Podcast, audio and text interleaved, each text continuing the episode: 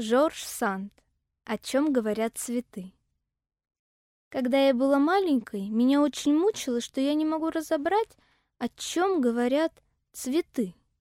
Мой учитель ботаники уверял, что они ни о чем не говорят. Не знаю, был ли он глух или скрывал от меня правду, но он клялся, что цветы совсем не разговаривают. Между тем я знала, что это не так. Я сама слышала их неясный лепет, в особенности по вечерам, когда уже садилась роса. Но они говорили так тихо, что я не различала слов. К тому же они были очень недоверчивы, и если я шла по саду между клумбами или же по полю, то они шептали друг другу «Тссс». По всему ряду как бы передавалась тревога. «Замолчите, а то любопытная девочка подслушивает вас». Но я добивалась своего. Я научилась ступать так осторожно, чтобы не задеть ни одной былинки, и цветы не слышали, как я подходила к ним близко. И тогда притаившись под деревьями, чтобы они не видели моей тени, я, наконец, поняла их речь. Надо было напрягать все свое внимание. У цветов голоса были такие тоненькие и нежные, что дуновение ветерка или жужжание какой-нибудь ночной бабочки совершенно заглушало их. Не знаю, на каком языке они разговаривали. Это не был ни французский, ни латинский, которым меня в то время обучали, но я отлично понимала. Мне даже кажется, что я его понимала лучше других знакомых мне языков. Однажды вечером мне удалось, лежа на песке, не проронить ни слова из того, что говорилось в углу цветника. Я старалась не шелохнуться и услышала, как один из полевых маков заговорил. «Господа, пора уже покончить с этими предрассудками. Все растения одинаково благородны. Наше семейство не уступит никакому другому. Пусть кто угодно признает Розу царицей, но я заявляю, что с меня довольно, и я и не считаю никого вправе называть себя более знатным, чем я». На это астры в один голос ответили, что господин полевой маг совершенно прав. Одна из них, выше и пышнее других, попросила слова и сказала, «Я не понимаю, чем так кичится семейство роз. Скажите, пожалуйста, разве роза красивее и стройнее меня?» Природа и искусство общими усилиями увеличили число наших лепестков и сделали наши краски особенно яркими. Мы, несомненно, богаче, так как у самой роскошной розы бывает много-много 200 лепестков, а у нас до 500. А уж таких оттенков лилового и даже почти синего цвета, как у нас, розе никогда не добиться. «Скажу про себя», — вмешался бойкий вьюнок. «Я принц Дельфиниум. В моем венчике отражается небесная лазурь, а мои многочисленные родичи владеют всеми розовыми переливами. Как видите, пресловутая царица во многом может нам позавидовать. А что касается ее хваленого аромата, то... Ах уж и не говорите об этом, с жаром перебил полевой маг. Меня просто раздражают вечные толки о каком-то аромате. Ну что такое аромат, скажите, пожалуйста? Условное понятие, придуманное садовниками и бабочками. Я нахожу, что у роз неприятный запах, а у меня приятный. Мы ничем не пахнем, сказала Астра, и этим доказываем свою порядочность и благовоспитанность. Запах свидетельствует о нескромности или хвастовстве. Цветок, уважающий себя, не станет бить в нос. Достаточно того, что он красив. Я с вами не согласен, воскликнул махровый мак, отличавшийся сильным ароматом. Запах есть отражение ума и здоровья. Голос махрового мака был заглушен дружным смехом. Гвоздики держались за бока, а резида раскачивалась из стороны в сторону. Но не обращая на них внимания, он стал критиковать форму и цвет розы, которая отвечать не могла. Все розовые кусты незадолго перед тем были подрезаны, а на молодых побегах лишь появились маленькие бутончики, туго стянутые зелеными свивальниками. Богато одетые Анютины глазки высказались против махровых цветов, а так как в цветнике преобладали махровые, то начались всеобщие неудовольствия. Впрочем, все так завидовали Розе, что скоро помирились между собой и стали наперебой ее высмеивать. Ее сравнивали даже с кочаном капусты, причем говорили, что кочан, во всяком случае, и толще, и полезнее. Глупости, которые я слушала, вывели меня из терпения, и, топнув ногой, я вдруг заговорила на языке цветов. «Замолчите! Вы все вздор мелите! Я думала услышать здесь чудеса поэзии, а к своему крайнему разочарованию нашла во столько соперничества, тщеславие, зависть. Наступило глубокое молчание, и я убежала из сада. Посмотрю-ка, думала я, может, полевые цветы разумнее этих чванливых садовых растений? Посмотрю-ка, подумала я, может, полевые цветы разумнее этих чванливых садовых растений, которые получают от нас искусственную красоту и в то же время как бы заражаются нашими предрассудками и ошибками. Под тенью живой изгороди я пробиралась к полю. Мне хотелось знать, неужели испирии, которых называют царицами поля, так же горды и завистливы. Дорогу я остановилась около большого шиповника, на котором все цветы вели разговор. Надо вам сказать, что во времена моего детства еще не существовало многочисленных сортов роз, которые впоследствии были получены искусными садоводами посредством колеровок. Тем не менее, природа не обделила нашей местности, где в диком виде росли разнообразные розы. А в саду у нас водилась синтифолия, роза с сотней лепестков. Родина ее неизвестна, но ее происхождение обыкновенно приписывают культуре. Для меня, как и для всех тогда, эта синтифолия представляла идеал розы. И я вовсе не была уверена, как мой учитель, что она лишь порождение искусного садоводства. Из книг я знала, что еще в глубокой древности роза восхищала людей своей красотой и своим ароматом. Конечно, им в ту пору не была известна чайная роза, которая уж вовсе не пахнет розой, и все эти прелестные породы, которые теперь до бесконечности разнообразят, но по существу искажают истинный тип розы. Меня стали учить ботанике, но я понимала ее по-своему. У меня было тонкое обоняние, и я непременно хотела, чтобы аромат считался одним из главных признаков цветка. Мой учитель, нюхавший табак, не разделял моего увлечения. Он был восприимчив только к запаху табака, и если нюхал какое-нибудь растение, то потом уверял, что от него щекочет в носу. Я во все уши слушала, о чем говорил шиповник над моей головою, так как уже с первых слов я поняла, что речь идет о происхождении розы. «Побудь еще с нами, милый ветерок», — говорили цветы шиповника. «Мы расцвели, а прекрасные розы на клумбах еще спят в своих зеленых оболочках. Смотри, какие мы свежие и веселые. И если ты нас немного покачаешь, то у нас будет такой же нежный аромат, как у нашей славной царицы. Затем я услышала голос ветра, отвечавший. «Замолчите. Вы ведь только дети севера. Я минутку поболтаю с вами, но не думайте равняться с царицей цветов». «Милый ветерок, мы ее уважаем и обожаем», — ответили цветы шиповника. Мы знаем, как ей завидуют другие цветы. Они уверяют, что роза не лучше нас, что она дочь шиповника и своей красотой обязана только колеровке и уходу. Мы сами необразованные и не умеем возразить. Ты старше и опытнее нас. Скажи, знаешь ли ты что-нибудь о происхождении розы? Как же? С ней связана и моя собственная история. Слушайте и никогда этого не забывайте. Вот что рассказал ветерок. В те времена, когда земные создания еще говорили языком богов, я был старшим сыном царя Бурь. Концами своих черных крыльев я касался противоположных точек горизонта. Мои огромные волосы переплетались с облаками. Вид у меня был величественный и грозный. В моей власти было собрать с запада все тучи и разослать их непроницаемой пеленой между землей и солнцем. Долго я с отцом и братьями царствовал над бесплотной планетой. Нашей задачей было все уничтожать и разрушать. Когда мои братья и я устремлялись со всех сторон на этот беспомощный и маленький мир, то казалось, что жизнь никогда не сможет появиться на бесформенной глыбе, ныне называемой Землей.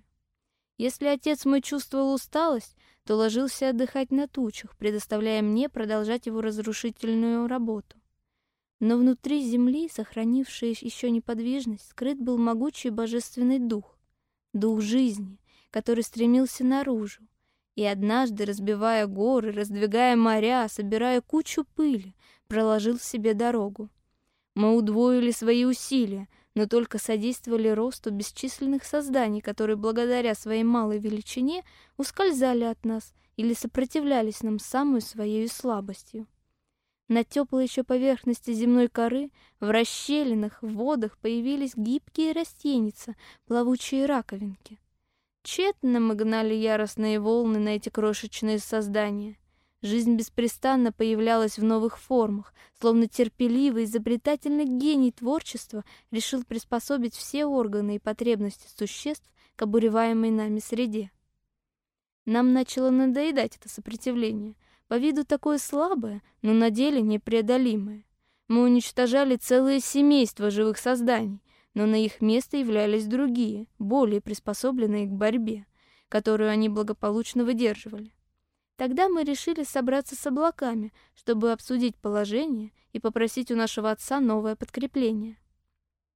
В то время, как он отдавал нам свои распоряжения, земля, ненадолго отдохнувшая от наших преследований, успела покрыться множеством растений, среди которых двигались мириады животных самых разнообразных пород, искавшие себе пристанище и пищи в огромных лесах, на склонах могучих гор или прозрачных водах огромных озер. «Ступайте», — сказал царь Бурь, отец мой. «Смотрите, земля вырядилась, как невеста, собирающаяся вступить в брак с солнцем. Разведите их, соберите огромные тучи, дуйте изо всех сил. Пусть ваше дыхание выворачивает деревья, сплющивает горы, взбаламутит моря. Идите и не возвращайтесь, пока останется хоть одно живое существо — хоть одно растение на этой проклятой земле, где жизнь хочет водвориться нам наперекор. Мы отправились сеять смерть в обоих полушариях. Рассекая облачную завесу, как орел, я промчался в страны Дальнего Востока, туда, где на покатых низменностях, спускающихся к морю над знойным небом, среди сильной влаги водятся исполинские растения и лютые звери. Я отдохнул от прежнего утомления и теперь чувствовал необыкновенный подъем сил. Я гордился тем, что несу погибель слабым созданиям, которые осмелились не поддаваться мне с первого раза. Одним взмахом крыла я дочисто выметал целую местность. Одним дуновением я выламывал целый лес и безумно, слепо радовался тому, что я сильнее всех могучих сил природы. Внезапно я почувствовал незнакомый мне аромат и, удивляясь тому новому ощущению, остановился, чтобы сообразить, откуда оно взялось. Тогда я впервые увидел создание, которое появилось во время моего отсутствия. Нежное, изящное, прелестное создание. Розу. Я кинулся, чтобы раздавить ее. Она пригнулась, легла на землю и сказала мне, «Пожалей меня, ведь я такая красивая и кроткая. Вдохни мой аромат, тогда ты меня пощадишь». Я вдохнула ее аромат, и внезапное опьянение смягчило мою ярость. Опустившись около нее на землю, я заснул. Когда я проснулся, Роза уже выпрямилась и стояла, слегка покачиваясь от моего спокойного дыхания. «Будь мне другом», — сказала она, — «не покидай меня. Когда твои ужасные крылья сложены, ты мне нравишься. Какой ты красивый. Верно, ты царь лесов. В твоем нежном дуновении я слышу чудную песню. Останься здесь или возьми меня с собой. Я хочу посмотреть вблизи на солнце и облака. Я положил розу к себе на грудь и полетел. Но вскоре мне показалось, что она умирает. От изнеможения она уже не в состоянии была со мной говорить, но ее аромат продолжал восхищать меня.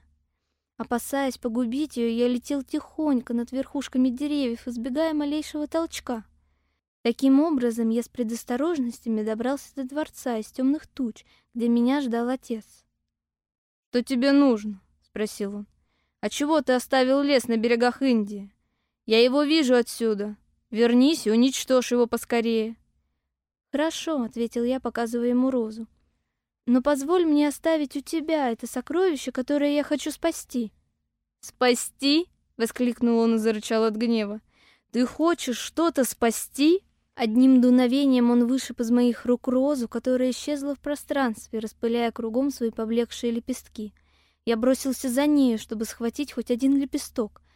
Но царь, грозный и неумолимый, в свою очередь схватил меня, повалил, придавил коленом мою грудь и с силой оторвал мне крылья, так что перья с них полетели в пространство вслед за лепестками роз. «Несчастный», — сказал он, ты проникся состраданием, теперь ты мне больше не сын. Ступай на землю к злополучному духу жизни, который оказывает мне сопротивление.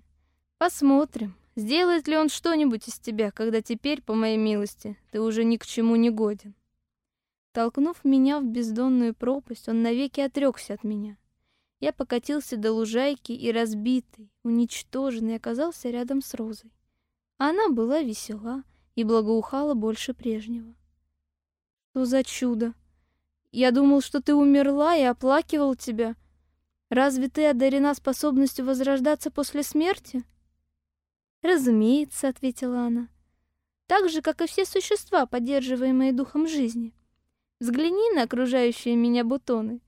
Сегодня вечером я уже утрачу свой блеск и должна буду заботиться о своем возрождении, а мои сестры будут пленять тебя своей красотой и благоуханием. Останься с нами. Разве ты нам не друг и товарищ? Я был до того унижен своим падением, что проливал слезы на землю, которой отныне чувствовал себя прикованным. Мои рыдания растрогали духа жизни. Он явился мне в образе лучезарного ангела и сказал, «Ты познал сострадание, ты пожалел Розу. За это я пожалею тебя. Твой отец силен, но я сильнее его, потому что он уничтожает, а я созидаю». С этими словами он прикоснулся ко мне, и я превратился в хорошенького румяного ребенка. За плечами у меня внезапно выросли такие крылышки, как у бабочек — и я с восхищением принялся летать. «Останься с цветками под сенью лесов», — сказал мне дух. «Теперь эти зеленые своды будут укрывать и защищать тебя. Впоследствии, когда мне удастся победить ярость стихии, сможешь облетать всю землю, где тебя будут благословлять и воспевать. А ты, прекрасная роза, ты первая обезоружила гнев своей красотою. Будь же символом грядущего примирения враждебных ныне сил природы. Получай также будущее поколение. Цивилизованные народы захотят все использовать для своих целей. Мои драгоценные дары, кротость, красота, грация будут казаться им чуть ли не ниже, чем богатство и сила. Покажи милая Роза, что нет высшего могущества, чем способность очаровывать и примирять. Я даю тебе титул, который никто у тебя не осмелится отнять во веки веков. Провозглашаю тебя царицей цветов. Учреждаемое мною царство божественно и действует только очарованием. С этого дня я зажил мирно, а люди, животные и растения горячо полюбили меня. Благодаря своему божественному происхождению я могу выбирать себе место жительства где угодно, но я преданный слуга жизни — который содействую своим благородным дыханием, и не хочу покинуть дорогой земли, где меня удерживает моя первая и вечная любовь. Да, милые цветочки, я верный поклонник розы, а следовательно, ваш брат и друг. В таком случае устрой нам бал, воскликнули цветы шиповника. Мы будем веселиться и воспевать хвалу нашей царице, розе востока с сотней лепестков. Ветерок зашевелил своими хорошенькими крылышками, и над моей головой начались оживленные танцы, сопровождаемые шуршанием веток и шелестом листьев, которые заменяли бубны и кастаньеты. От увлечения некоторые дикие розы порвали свои больные платья и осыпали своими лепестками мои волосы. Но это не помешало им плясать дальше, припевая. «Да здравствует красавица Роза, победившая своей кротостью сына царя бурь! Да здравствует добрый ветерок, оставшийся другом цветов. Когда я сообщила своему учителю все, что слышала, то он заявил, что я больна и что мне надо дать слабительного. Однако бабушка выручила меня и сказала ему, «Очень жалею вас, если вы сами никогда не слышали, о чем говорят цветы. Я хотела бы вернуть те времена, когда я их понимала. Это свойство детей — не надо смешивать свойства с недугами.